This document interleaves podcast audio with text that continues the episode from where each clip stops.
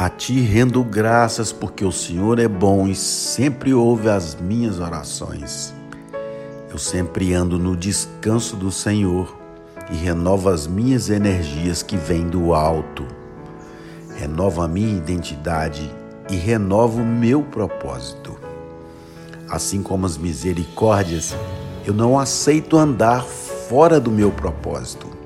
Toda vez que eu perceber, ou todas as vezes que eu começar a olhar para fora do propósito, eu quero que o Senhor me dê um alerta. Seja bem-vindo, Espírito Santo de Deus, para operar na minha vida. No dia de hoje, minha alma é governada e guiada pelo meu espírito.